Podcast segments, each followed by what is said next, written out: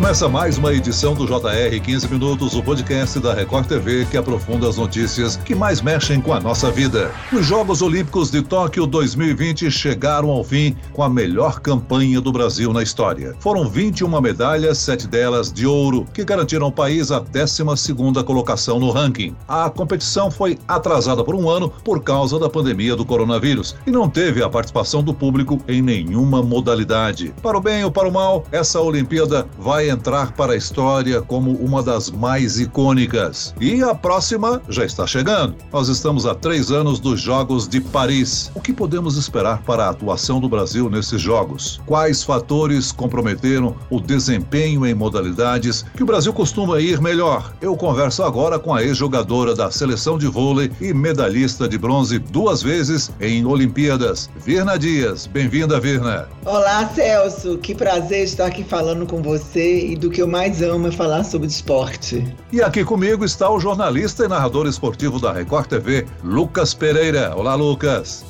Oi, Celso, tudo bem? Virna, grande prazer ter contato com a Virna de novo, minha parceira de Pan-Americano de Lima. E olha, a Olimpíada de Tóquio realmente chegou ao fim, uma pena, né? Fica sempre aquele gostinho de quero mais, mas a gente não saiu de mão abanando, não. Muito pelo contrário, né? O Brasil teve aí a sua melhor participação, conquistou sete medalhas de ouro, foram seis de prata, oito de bronze. Tivemos medalhas inéditas, inclusive, com destaque né, para as modalidades que estrearam nos Jogos, como é o caso do skate, do surf que rendeu até uma medalha de ouro e quebramos uma certa maldição do ex-anfitrião. Eu explico, né? O país que cedia uma Olimpíada, como foi o caso do Brasil na Rio 2016, geralmente tem uma queda no número de medalhas na Olimpíada seguinte. Não foi o nosso caso, né? Já que em 2016 conquistamos 19 medalhas do Rio, agora foram 21. Virna, queria saber de você o que, que você achou dessa Olimpíada, mesmo sem o público, né? Aquele calor nos ginásios que a gente costuma ter, mas foi uma Olimpíada histórica histórica para o Brasil, né? Como é que se avalia o desempenho? Só ficou faltando ouro no vôlei feminino. Sinceramente, eu achava que vinha, viu, Virna? O que, que você achou do desempenho do vôlei feminino do Brasil com essa medalha de prata perdendo a final para os Estados Unidos? Eu acho que foi uma Olimpíada típica, né? Desde falta de torcida,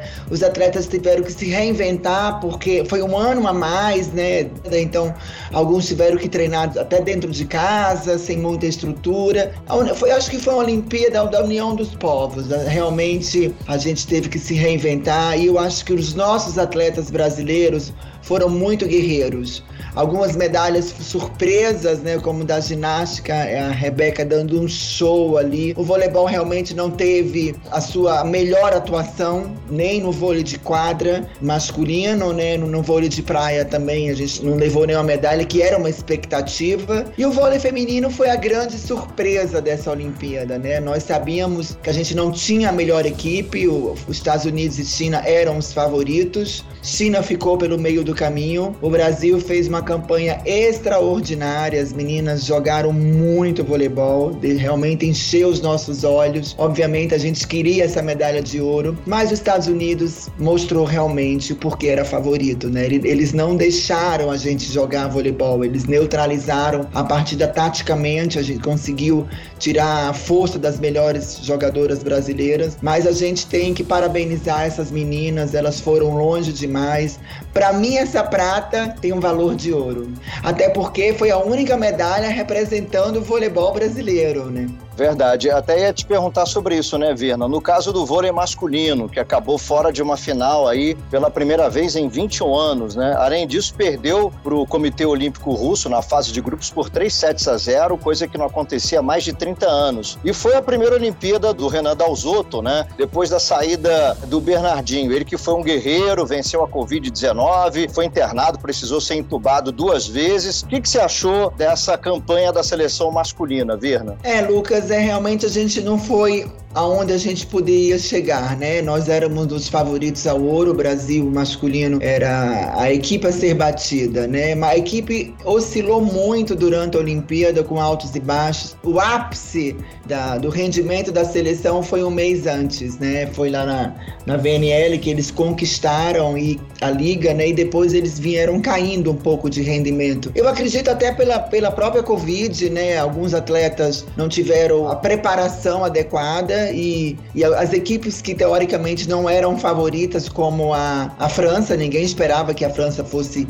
campeão olímpico, né? Fizeram uma campanha muito bonita. E eu me senti um pouco no momento deles, quando a gente perdeu aquela Olimpíada de 24 a 19 para a Rússia, que nós éramos as favoritas da Olimpíada. A equipe desestruturou um pouco e a gente não conseguiu ganhar o bronze. Eu cheguei até a mandar uma mensagem para os meninos, né, via comissão técnica, lembrando um pouco dessa minha dor, desse sentimento, né, daquele bronze perdido, né? E infelizmente eu senti durante a partida ali na, contra a Argentina, o time ali perdido emocionalmente, né? Eles não tiveram a capacidade de se reinventar, de se reestruturar, porque é apenas se precisa de 24 a 30 horas ali para você virar a chave e a gente não conseguiu fazer o nosso melhor, né? Mas eu acho que fica aí a lição, fica aí a mensagem. Paris está três anos só, né? Tá muito perto. A gente tem que dar uma reciclada aí na, nessa equipe, colocar alguns jogadores mais novos aí e fazer essa renovação natural.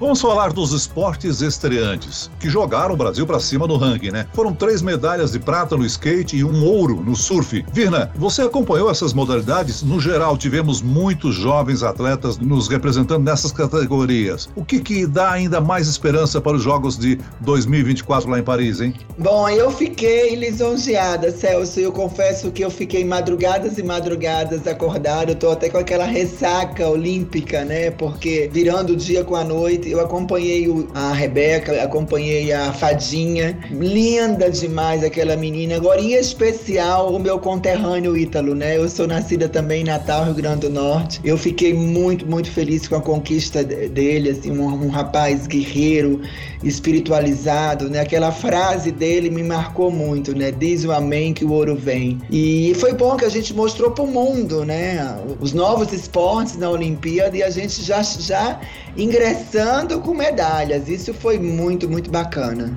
Virna, os novos esportes foram muito bem, né? As novas modalidades que estrearam em Olimpíada, mas os esportes coletivos ficaram devendo um pouquinho. Você acredita que a pandemia acabou afetando mais negativamente os esportes coletivos do que os individuais? Porque até pela própria dinâmica dos treinamentos, né? Porque, como você já falou, a gente não teve bons resultados no vôlei de praia, o handball também não foi bem, o futebol feminino acabou também não brigando por O isolamento, né, a queda no ritmo de competições dificulta o entrosamento das equipes, na sua opinião?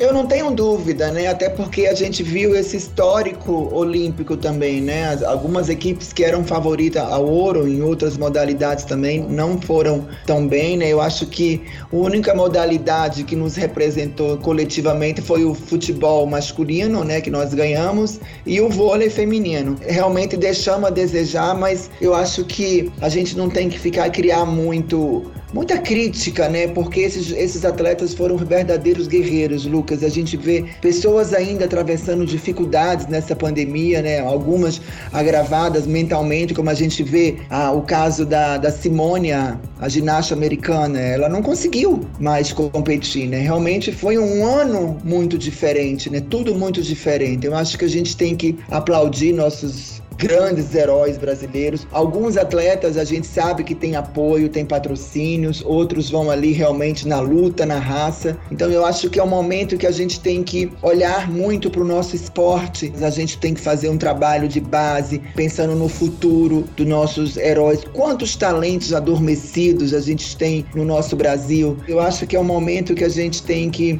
dar uma, uma olhada para esse trabalho aí de base e no nosso Brasil inteiro, né? Começando pelas escolas. Um destaque nessa Olimpíada, sem dúvida alguma, foram as mulheres, né? Foram nove pódios contra cinco na Rio 2016. Foi emocionante ver a Rebeca Andrade conquistando uma prata e um ouro inéditos para a ginástica artística. Daiane dos Santos, Jade Barbosa, atletas campeãs do mundo e que, apesar da altíssima qualidade, nunca conseguiram trazer a medalha para casa. E agora a nossa querida Rebeca. Ela representa representa a força da mulher nos jogos, não é mesmo, Virna? Não, impressionante, Celso, a desenvoltura, a coragem e o olhar de bravura dela, né? E ela, ela encarou de frente, ela foi lá com braveza, ela não se intimidou, porque em Olimpíada gera uma ansiedade muito grande, uma tensão, é o mundo inteiro tá te assistindo, tá te aplaudindo. E ela foi realmente heróica. Essa menina e a história de vida dela muito linda, né? Uma menina batalhadora, no qual a mãe teve que abrir mão de muitos afazeres para tomar conta dela, investir nela. Muito linda essa menina. Rebeca foi merecedora do elogio e incentivo da americana Simone, né? Agora, Lucas, que outros feitos você destaca nessa Olimpíada, hein? Ah, Celso, a gente teve uma medalha inédita no tênis. Aliás, a medalha mais improvável dos Jogos Olímpicos para o Brasil foi essa das meninas, né? A Laura Pigossi e a Luísa Stefani conseguiram um bronze, foi realmente sensacional. A vela, se a gente for analisar, uma dupla ser campeã olímpica é difícil. Imagina ser bicampeã olímpica, né? Então, a Martina Grael e a Caiana Kunze na vela foram bicampeãs olímpicas olímpicas. O próprio Bruno Fratos, na natação nos 50 livre, ele queria tanto essa medalha, bateu na trave no Rio, bateu na trave em Londres ele conseguiu agora na Olimpíada de Tóquio. Ana Marcela Cunha conseguiu o boxe com o ouro do Ebert, a prata da Bia Ferreira, o bronze do Abner Teixeira e principalmente o atletismo também. O Thiago Braz, ele foi campeão olímpico no Rio, foi medalhista de bronze agora nos Jogos de Tóquio, merecido também. E o Alisson dos Santos no atletismo, 400 metros com barreiras e realmente fez brilhar o atletismo brasileiro nos Jogos de Tóquio. Ô Lucas, no atletismo o desempenho do Brasil não foi dos melhores nessa modalidade, não é mesmo? É, não, Celso, a gente tinha atletas aí em muitas categorias, poucos realmente levaram pódio, né? Foi só o Thiago e realmente o Alisson. Isso levantou uma questão essencial na discussão, né? O patrocínio e o apoio, né, a esses atletas. Inclusive tem um vídeo publicado pelo Darlan Romani, né, atleta do arremesso de peso, de como ele treinou para os jogos. Ele fez um treino no terreno abandonado, sem a menor estrutura, sem acompanhamento, sem os equipamentos necessários. Quer dizer, ele não teve nada para garantir o melhor rendimento do atleta e mesmo assim ele ficou em quarto lugar, quase conseguiu uma medalha. E ainda tem gente que diz que o patrocínio não influencia na capacidade do atleta, mas não mencionam que todos esses medalhistas brasileiros dessa edição são patrocinados. Virno, queria até a sua opinião sobre isso. O apoio ao atleta, o recurso para o atleta é essencial, né? É imprescindível, né, Lucas? Até porque é um ao nível que eles estão, né? Eles estão representando uma seleção brasileira, eles estão representando o Brasil dele. E uma outra conquista também, Lucas, que me emocionou muito foi a, Poliana, né, no, na maratona, como você falou, e o Isaquias. Coincidentemente, muitas vitórias de nordestinos, né, Lucas, de baianos, né? Isso ficou muito marcado aí na história, o Nordeste aí brilhando no mundo afora, né? Você acha que ainda falta mais apoio, tanto de público quanto de patrocinadores, aos atletas, né? Um movimento interessante ganhou força nessa Olimpíada. Os atletas brasileiros ganharam muitos seguidores nas redes sociais e por esses canais receberam apoio e torcida. O quanto essa torcida virtual ajuda e quanto isso pode atrapalhar? É mais pressão, Verna? Não, eu acho que não é pressão, não, que o atleta, ele é movido a essa pressão, né, o Celso? A gente treina pressionado sempre ao seu melhor rendimento, a gente sabe quando a gente chega lá fora, a gente tem que dar o nosso máximo. E é importante, é o que você falou, já que a gente não podia ter a torcida presencial, a gente teve virtual. E foi muito importante o brasileiro, o povo brasileiro, conhecer os seus ídolos, os seus ícones do esporte brasileiro. E a gente precisa desse apoio. Mal encerrada a Olimpíada de Tóquio, nós já estamos de olho bem aberto em Paris, que ocorre daqui a apenas três anos. Vina, começo com você. Você acredita que o Brasil está preparado para ir forte a Paris e essa distância mais curta pode ser boa para nós? É, a gente tem que correr contra o tempo, né? Aproveitar essas medalhas que a gente conquistou agora e os esportes que deixaram a desejar, trabalhar mais. Três anos é muito pouco tempo, mas eu acredito que a gente possa ainda ir mais longe ainda, né? Porque nas minhas contas aí, faltaram aí mais umas três medalhas nesse grupo aí que a gente conquistou. Lucas, é muito cedo para a gente arriscar alguns palpites de promessas olímpicas para a próxima edição? Olha, Celso, é cedo, mas dá para a gente fazer uma projeção pelo seguinte: a Raíssa Leal, por exemplo, a fadinha do skate, ela tem 13 anos, quer dizer, em Paris ela vai ter 16 anos, vai estar mais experiente, muito jovem ainda, mas mais experiente já com uma bagagem de medalha olímpica. A Rebeca Andrade, que ganhou duas medalhas em Tóquio, ela tem 22 anos, quer dizer, vai ter 25 em Paris, mais experiente, muito jovem ainda. O próprio Isaquias Lucas hoje tem 27 anos, é um super atleta, baiano, né? Bom realmente na canoagem. Ele vai ter 30 anos em Paris, ele quer mais medalhas. E o próprio Alisson dos Santos, por exemplo, que ganhou os 400 com barreira, ele tem 21 anos, quer dizer, vai ter 24 anos em Paris. Então eu acho que todos essa, esses atletas, essa nova geração de atletas vão estar em Paris daqui a três anos mais experientes e com maiores chances ainda de conquistar a medalha, porque a experiência faz realmente diferença nessas horas. Então eu faço uma projeção aí para que o Brasil vai com mais atletas até, mais experientes e ainda muito jovens como esses que eu citei aqui. Tomara que haja mais incentivo, mais patrocínio para que os nossos atletas possam conquistar mais medalhas para o Brasil. Muito bem, nós chegamos ao fim dessa edição do 15 Minutos. Agradeço a participação da ex-jogadora de vôlei e medalhista olímpica, Virna Dias. Obrigado, Virna. Muito obrigada, Celso. Um prazer estar falando com você e com o Lucas. E agradeço a presença do jornalista da Record TV, Lucas Pereira. Lucas. Foi maravilhoso participar aqui desse grande bate-papo falando da Olimpíada. Esse podcast contou com a produção de Homero Augusto e dos estagiários David Bezerra e Larissa Silva. Sonoplastia de Pedro Angeli. Coordenação de conteúdo Camila Moraes, Edvaldo Nunes e Luciana Bergamo. Direção de conteúdo Tiago Contreira. Vice-presidente de jornalismo Antônio Guerreiro. E eu, Celso Freitas, te aguardo no próximo episódio. Até amanhã.